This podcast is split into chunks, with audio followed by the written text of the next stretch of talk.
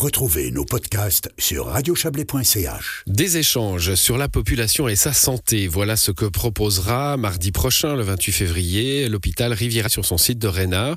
À cette occasion, une conférence sera donnée par le docteur Bertrand Kiffer, éthicien de la médecine, rédacteur en chef de la revue médicale suisse. Elle portera sur la thématique de la population et de la santé et précisément le monde de la santé helvétique est en crise depuis quelques mois. Est-ce grave, docteur? A demandé Yves Terrani à l'intéressé. C'est grave parce que c'est pas la santé, ben, la santé euh, de chacun, c'est de toute façon grave à un moment ou à un autre. Mais c'est grave parce que c'est quelque chose de tout à fait central dans nos sociétés, le système de santé. Ça définit même euh, notre vie collective, euh, même le sens, je dirais, de notre vie collective. Mais ça va mal, oui, ça va mal et on le voit bien au niveau de l'hôpital. Il y a une crise de pénurie de personnel, de pénurie de médicaments, il y a une crise de fonctionnement, une crise de ressources et on ne sait plus trop comment faire. On voit d'immenses blocages politiques. Donc oui, c'est grave quand même. Là, il se passe quelque chose de vraiment préoccupant. Alors vous le dites, hein, l'hôpital lui-même est malade, à bout de souffle. Est-ce qu'on doit dire que son modèle actuel est mort? Non, mort certainement pas. Mais on ne va pas pouvoir continuer comme ça. C'est-à-dire qu'il va falloir le changer très profondément.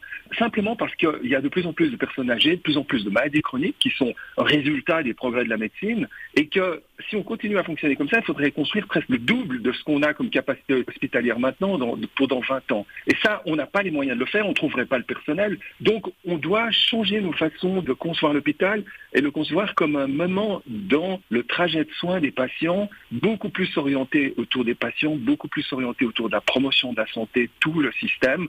Donc c'est une révolution vraiment majeure qu'il faut envisager et qu'on n'a pas le choix d'ailleurs. On est obligé de la faire, cette révolution, même si actuellement il y a d'immenses blocages politiques et il ne se passe pas grand-chose. Mais justement, un renversement cul par-dessus tête, comme vous l'avez écrit à quelque part, euh, c'est envisageable? Ben, Vous savez, c'est un peu comme le problème de toute la société face au changement climatique.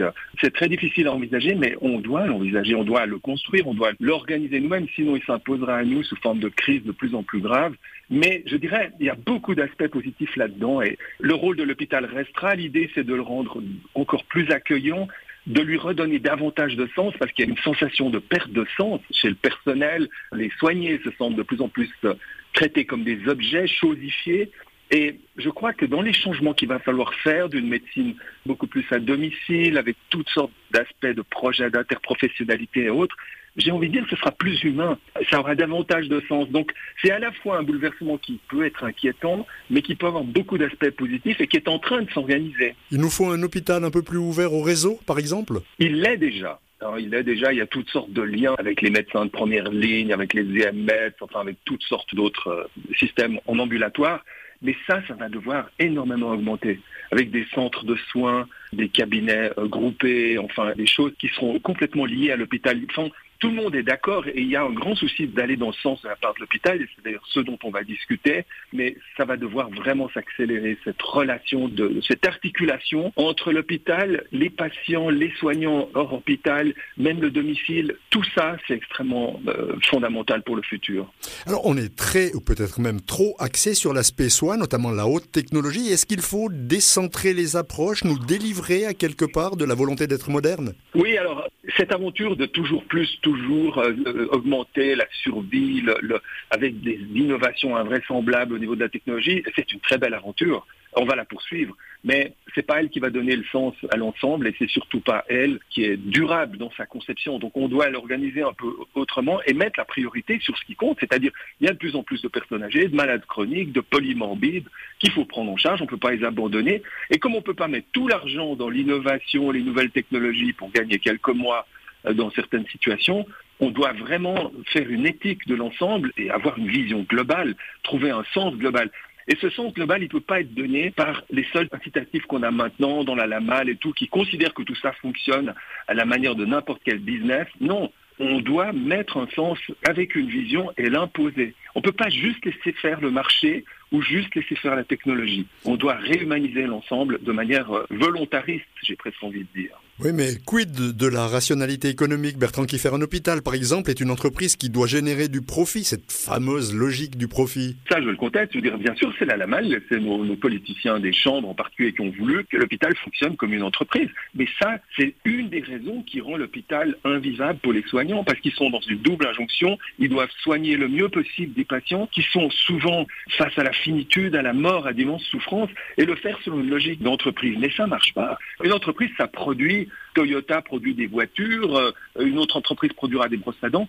L'hôpital, ça produit quoi? Il n'y a pas de vrai produit. C'est un produit culturel. Et il y a là une immense ambiguïté on va devoir concevoir autrement les hôpitaux. Alors bien sûr qu'ils devront toujours rendre des comptes au niveau financier, au niveau de ce qu'ils font, mais d'une manière différente. On ne peut pas concevoir l'ensemble des activités humaines à la manière d'entreprise. Il doit y avoir d'autres manières de concevoir. Et puis il faut le dire, hein, les individus veulent toujours plus, toujours mieux en matière de santé. Or, on, on ne pourra pas aller toujours plus loin, c'est ce que vous nous dites. Oui, ça c'est un vrai problème. À la fois, on est de plus en plus consumériste face à la santé. Je paye mon assurance, j'ai le droit de le consommer comme n'importe autre objet de consommation. Et puis en même temps aussi, il y a tellement plus de discours collectif par rapport à la mort, au vieillissement et tout, qu'au fond, on prend presque comme un équivalent religieux la technologie, presque le transhumanisme qu'offrent les perspectives, en tout cas l'utopie médicale. Hein. On va trouver des solutions à tous les problèmes. Mais tout ça va dans le mur, donc il faut que, je pense que chacun, c'est vrai qu'on est chacun responsable, on apprenne pratiquement à désirer autrement, à désirer autrement notre santé, notre existence. De toute façon, on finit tous par mourir. Ça, alors vraiment, la, médecine a beau progresser, il y a 100% de mortalité hein, dans l'existence. Et on doit trouver un sens à ça. Et on ne peut pas juste euh, tout le temps repousser ça et ni déléguer la souffrance et la mort aux seuls soignants qui se trouvent extrêmement seuls dans une société qui veut plus regarder ça en face. C'est aussi un, aspect de la crise.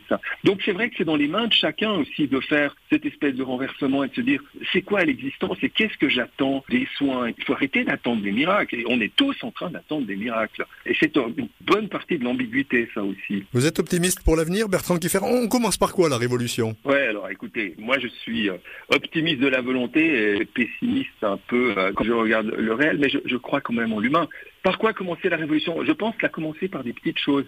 Euh, ben justement, on a commencé chacun par soi-même. Et puis, si on regarde, je ne sais pas, l'hôpital Réna, enfin, etc., c'est le cas, hein, mais augmenter encore les petites initiatives locaux-régionales, les collaborations, toutes sortes de choses qui peuvent se faire, même s'il y a un immense immobilisme au niveau fédéral, par exemple, mais toutes sortes d'initiatives qui vont dans le bon sens, c'est-à-dire dans un sens communautaire, dans un sens d'entraide les uns avec les autres. On peut imaginer des caring communities, des communautés où on s'entraide avec de la compassion, enfin, de choses qui sont à la fois dans la santé, dans la politique et dans les organisations humaines. On est très démocratique en Suisse. Moi, je crois beaucoup à une démocratie qui doit se réinventer à un niveau très local aussi. Et je crois que c'est par là qu'il faut commencer. Le reste viendra. Voilà, très inspirante conversation menée par euh, Yves Terrani. La conférence publique santé et population que donnera euh, Bertrand Kiffer aura donc lieu à l'auditorium de l'hôpital Rivière-à-Chablais mardi prochain le 28 à 17h. Elle sera suivie d'une table ronde.